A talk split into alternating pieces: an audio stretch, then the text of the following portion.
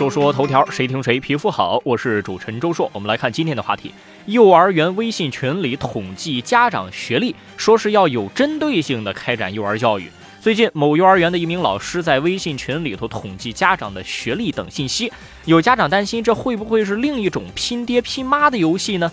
幼儿园说啊，这个举措呢，主要是想了解幼儿的家庭文化背景，想在开展幼儿教育的时候，根据家长的学历有针对性的开展工作。网友追千日记说：“有什么意义呀？父母的学历就会影响孩子的教育方式？”懒里有猫说：“应该统计一下老师和他的家人的学历。”我想问，这个针对性是要针对什么呢？大概是针对性的开展收费工作吧。家境好的孩子就可以单独开小灶吗？家庭条件一般的孩子就不用上心去管了吗？反正我不相信老师们会额外的管理贫困户们的孩子，你们信吗？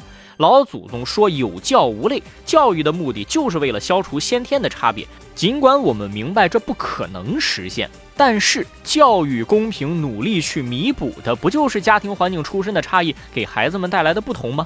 常常要说赢在起跑线上，都知道不可能。出身决定了起点不同，到了受教育的年龄，学校竟然还要给本来就起步早的人加上助推器吗？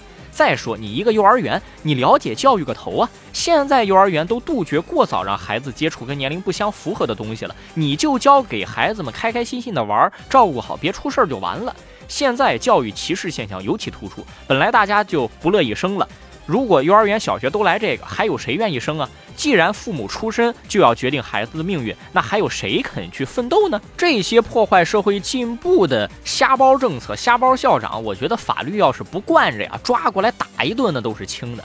说完了上学歧视，我们再来说一个上完了学继续被歧视的事儿。最近有一位二本毕业生自述求职感受，说学校好像成了我面对询问时候的一道尴尬的伤疤。说大学四年，他努力证明自己不比名校学生差，而大多数发出的简历都被直接忽略，只是因为出身于一个普通的二本。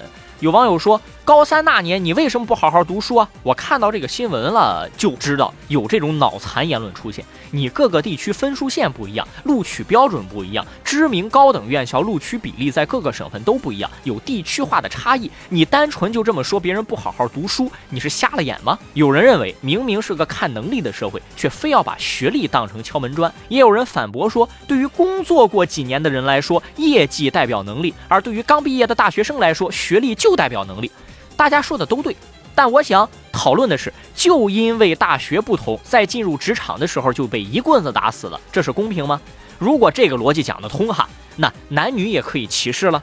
你可以说明明是个看能力的社会，却非要把性别当成敲门砖，有些单位他就不招女的。那为什么呀？有人可能就得这么反驳啊。对于工作了几年的人来说，业绩代表能力；而对于还没工作的人来说，性别就代表着能给单位带来的业绩啊。这么说有错吗？我们都知道有错。那么你凭什么说学历就要成为唯一的门槛呢？这个二本院校的大学生在文章里头提的也很。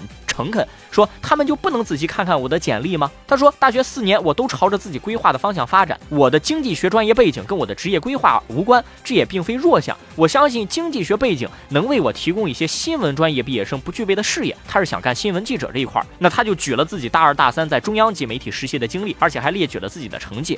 但他就继续说了：我原本以为这些经历，呃，能给我带来帮助，但没有。合上电脑，我又想起了大学室友反复跟我说过的那句话：你今年一定要考上研究生。”啊，啊等你考上了，就不用跟我们一样求职受这种窝囊气了。企业为了节省成本，不乐意去花时间了解九八五、二幺幺之外的毕业生，因为先入为主的印象就是部分高校学生免检可以用。对企业效益最大化的角度来讲，无可厚非，这就是现实。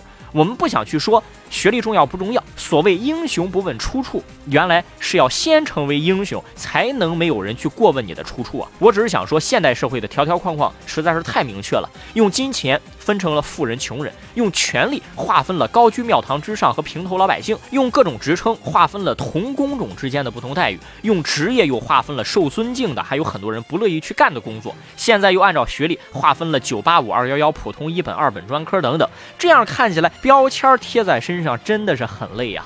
说说头条，谁听谁皮肤好。我是主持人周硕，下期节目咱们接着说。